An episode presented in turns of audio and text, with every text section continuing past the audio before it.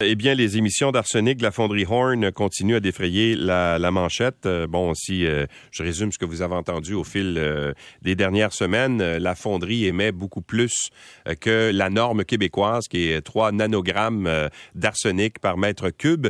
la fonderie a un permis qui lui permet d'en émettre jusqu'à 100 nanogrammes par mètre cube, mais bien souvent, ça dépend des journées. Là. Il y en a qui c'est beaucoup plus élevé que ça, d'autres journées c'est moins. Mais il reste que la fonderie dit s'être engagé dans un processus pour limiter ses émissions euh, d'arsenic et autres métaux lourds. Claude Bélanger est le chef des opérations cuivre Amérique du Nord de Glencore. Bonjour, M. Bélanger. Oui, bonjour, bon matin. Alors, vous n'avez pas de très bonne presse hein, par les, temps qui courent, euh, les temps qui courent. Euh, oui, ben écoutez, euh, ben écoutez, euh, bien conscient de la, de la situation, nous on est pleinement euh, engagés à, à, résoudre nos émissions au plus bas qui est techniquement possible de faire. Ouais. Et d'ailleurs, on est en train de finaliser, ficeler nos, nos, nos étapes de projet, les grands projets, des projets quand même importants, majeurs, qui vont transformer d'une manière importante les opérations mhm. de la fonderie ronde, qui va permettre de réduire vraiment au maximum les émissions. OK. Mais c'est quoi ça au maximum? Ça représente combien? Parce que là, on a un flou là. Euh, Monsieur euh, Charette, le ministre de l'Environnement, est allé euh, rencontrer les gens à Rouen-Noranda. Il a dit, ben oui, on a une norme, 3 nanogrammes, mais en même temps, on ne sait pas si on peut l'atteindre rapidement, puis on veut donner une espèce de période tampon pour imposer des quotas quotidiens. Mais en même temps, on ne sait pas c'est quoi leur cible à eux autres. Votre cible à vous, c'est quoi? Ben, comme j'ai dit euh, tantôt, aujourd'hui, je suis pas en mesure de vous dire euh, lequel niveau euh, qu'on va atteindre, mais nous nous sommes pleinement engagés à réduire au maximum et on va être en mesure de le communiquer dans quelques semaines. C'est ce que j'avais dit d'ailleurs il y a aussi deux semaines lorsque j'ai passé des entrevues. Nous, on vraiment pleinement, comme j'ai dit, pleinement engagés. On veut réduire les émissions au maximum qu'on est techniquement possible de faire et on va être prêt à faire ces annonces-là prochainement. Mais est-ce que le 3 nanogrammes, qui est la norme québécoise, est réaliste? Euh, encore une fois, je vous le dis, je suis pas en mesure de vous le dire aujourd'hui. Si les gens regardent euh, le rapport du comité interministériel, c'est clair qu'il y a un niveau euh, en anglais qu'on dit de background, un niveau vraiment qui est de la situation. C'est l'information qui était du domaine public, qui était autour de 12, mais encore une fois... Euh, autour de 12. Autour de 12, oui, c'est ce que le rapport disait. Mais encore une fois, nous, on travaille intensément. À l'époque, quand il y a eu le rapport du comité interministériel, on avait déjà déposé plusieurs projets, une vingtaine de projets.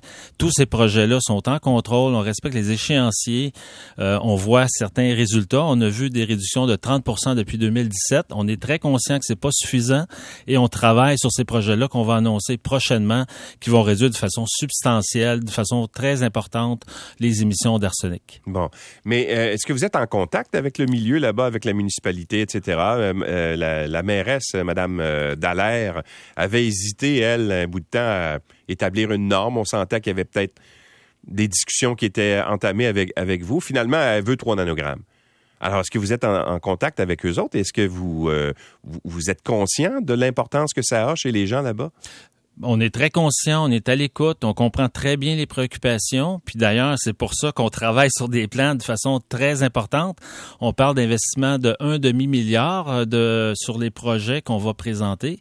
Donc c'est très substantiel. C'est pas pour parler d'argent, c'est pour parler vraiment de regarder, regarder l'ampleur. Quand on parle d'un demi-milliard de projets d'investissement pour améliorer les performances environnementales, c'est quand même important. Et euh, on a regardé toutes les possibilités qui étaient possibles de faire. Euh, euh, au niveau euh, technique, technologique, et euh, on va être en mesure, encore une fois, je me répète, mais on va être en mesure de les présenter là, dans mhm. les prochaines mais, semaines. Mais pourquoi il faut attendre que la communauté se prenne en main, puis que la communauté dénonce des, des en fait, les émissions que vous que vous faites là? Il n'y a pas juste l'arsenic, soit dit en passant. Là, il y a d'autres métaux lourds aussi qui qui sont dans l'air dans le secteur de, de Rouen-Noranda. Pourquoi est-ce qu'une compagnie qui est responsable est obligée d'attendre qu'il y ait un soulèvement populaire pour agir? Ben, écoutez, euh, je pense euh, la réglementation est sortie en 2011. On n'est pas les seuls à avoir une attestation d'assainissement. Au Québec, il y a 80 entreprises et euh, nous, on croit fondamentalement à l'amélioration continue et de, d'espérer de, de, rentrer dans des normes qui viennent juste de sortir pour une opération que ça fait déjà quand même 95 ans que est en opération. C'est quand même un défi euh, très imposant, très important. C'est une situation complexe. Ça avait été simple, ça ferait longtemps qu'on l'aurait réglé. S'attendrait pas d'avoir une situation comme on vit présentement, qu'on entend présentement. Mais encore une fois, mais vous le savez, Monsieur Bélanger, que vous émettez des des métaux lourds puis de l'arsenic dans l'air depuis nombre d'années. C'est pas sorti la semaine passée, là, vous le savez. ça fait 20 ans qu'on parle de ça, oui, pas plus. je comprends, mais depuis 20 ans, les choses ont changé. Fait que euh, c'est pas au niveau que les gens espèrent, espéraient. On est en train de l'adresser présentement. Euh, puis on parle de nouvelles technologies, des technologies qui existent même pas dans le domaine du cuivre, qu'on a développées à l'interne avec nos gens. Euh, écoutez, encore une fois, c'était simple, on l'aurait fait, ça fait longtemps, mais on travaille d'arrache-pied. Nos gens sont très engagés pour trouver des solutions à réduire nos émissions. Et comme j'ai dit encore une fois, on va être en mhm. mesure de le présenter. Alors, vous dites, vous avez des, des projets d'investissement d'un demi-milliard, donc ça veut dire 500 millions, là, oui. pour améliorer juste à cette usine-là ou partout? Non. Ce 500 millions-là, c'est où, là? C'est uniquement pour la fonderie Horn. Uniquement pour la fonderie Horn. Tout à fait. Bon. Et quelle est la part que vous allez demander au gouvernement pour euh, vous aider là-dedans? Écoutez, euh, nous, euh, encore une fois, c'est un engagement qu'on prend. On doit travailler avec euh, l'ensemble des parties prenantes et on n'est pas en attente du gouvernement. On est, on a travaillé, on continue de travailler. Comme je l'ai dit tantôt, on a une vingtaine de projets qui ont été déposés lors du rapport du comité interministériel qui avait été accepté à ce moment-là.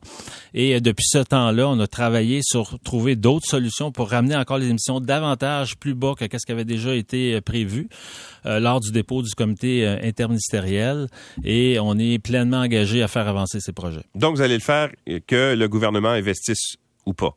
Oui, on est euh, pleinement engagé dans ces projets-là. Puis, euh, donc, encore une fois, on va être en mesure de les présenter. OK, mais là, êtes-vous en train de dire au gouvernement, laissez faire votre argent, on n'en a pas besoin, on va, se nettoyer nous autres mêmes. Il faut comprendre que Glencore, c'est une, méga entreprise qui fait des profits mirobolants. on parle de milliards de dollars de profits à chaque année. Là.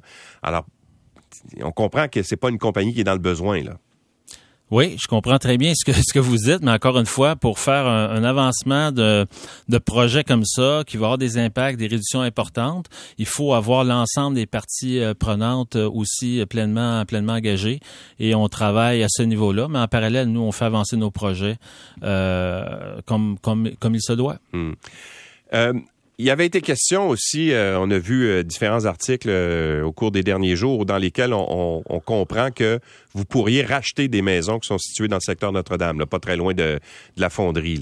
Est-ce que ça, c'est, c'est, c'est un, ça fait partie des mesures incluses dans le 500 millions?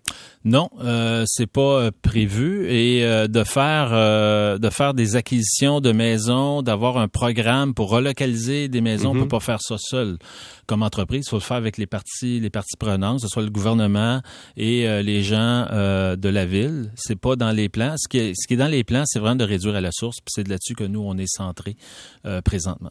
L'enfouissement d'arsenic, on parle de plusieurs centaines de tonnes d'arsenic qui ont été enfouies.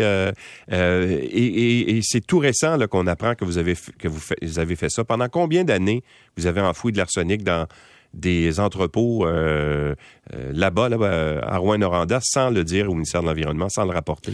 Euh, Et pourquoi vous ne l'avez pas fait? Ben écoutez, écoutez, euh, j'aimerais rectifier quand même le tir. Euh, tout ce qui est fait euh, au niveau des opérations de la fonderie Horn est revu et approuvé par le ministère de l'Environnement. Ok, donc tout ce qui était fait, c'est dans des parcs à résidus bien captés, bien sécurisés. il y a des règles à suivre, il y a des mmh. normes à suivre, il y a des audits qui sont faits par des parties externes pour s'assurer justement que les règles de l'art sont vraiment suivies. alors, je suis pas trop sûr d'où vient euh, cette information ou est-ce qu'on a fait ça en catimini? C'est pas la réalité. La réalité des choses, c'est qu'à chaque fois qu'on fait des euh, de l'entreposage euh, au niveau de ces sites parcs à résidus, c'est toujours revu et accepté et approuvé par les différents ministères. ils sont où ces, ces sites-là? Ils sont directement ah, dans le... ils sont dans le périmètre, dans le périmètre urbain. c'est bien connu que ces sites-là existent. Puis encore une fois, c'est suivi et... Il n'y a, a, aucun danger, par exemple, de fuite euh, dans, de, de, de, dans l'entreposage, vous êtes certain que c'est impossible qu'il y ait de fuite ou quoi que ce soit, qu'il y ait de danger pour... Non, le- ben, écoutez, le- on respecte gens. les, les règles les plus strictes Mhm. euh, par rapport à- au parc à résidus. Il y a des, évidemment, il y a des règles à l'interne, il y a des règles à suivre avec le ministère et également, on a des audits, des personnes externes qui viennent auditer les, les pratiques. S'il y a des choses à ajuster, à corriger, ben, on les fait, évidemment, Mhm. à chaque fois que les audits sont réalisés. Alors, à partir de quel moment est-ce que les gens de Rwanda peuvent s'attendre à avoir un environnement de vie qui soit sain? Ben, écoutez, encore Je une comprends fois... que ça se fait pas en criant lapin, là. Non, des- ça se fait pas crier à lapin. On parle euh, quand même de projets majeurs euh, ici. Euh, mais ce qu'on va euh, présenter, on va présenter évidemment ces projets majeurs-là, puis on va, on est en train de regarder aussi c'est quoi les projets intérimaires qu'on va faire pour co- commencer à réduire aussi davantage les émissions en attendant d'avoir ces Ouais. gros projets-là. Et on va être en mesure de les présenter euh, prochainement. Et les projets intérimaires, c'est quoi? C'est une réduction, par exemple, euh, de la production? Comment vous allez faire ça? Non, c'est une euh, évidemment il y a plusieurs c'est une, euh, une usine de, de transformation. Il y a beaucoup d'étapes de procédés Mhm. et euh, on va capturer des sources qu'on a identifiées, qu'on doit capturer. Donc, il va y avoir des systèmes d'épuration qui vont être mis, mis en place pour ces sources-là. Ouais. Mais évidemment, quand les gros projets que je vous ai parlé tantôt, qu'on va vraiment Mhm. bien présenter plus tard, ça va nous permettre d'amener ça vraiment à un niveau euh, le plus bas possible. Est-ce que Glencore a la volonté de devenir un citoyen corporatif exemplaire? Oui, on croit qu'on l'est. Euh, et euh, on va continuer à l'être et on vise vraiment à réduire nos émissions de manière très significative. Vous croyez que vous êtes un citoyen corporatif exemplaire? Oui, on fait beaucoup de bonnes choses. Euh, donc, euh, on travaille avec les communautés, on, on- on investit dans la communauté. Maintenant, on est bien conscient qu'il y a des choses qu'on veut faire différemment.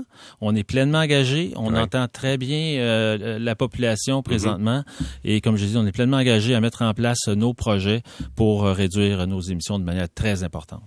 Monsieur Bélanger, merci d'être passé euh, chez nous. Très apprécié. Merci. Claude Bélanger est chef des opérations cuivre Amérique du Nord de Glencore, euh, donc, euh, dont fait partie justement cette usine, la fonderie Horn à Rouen-Noranda.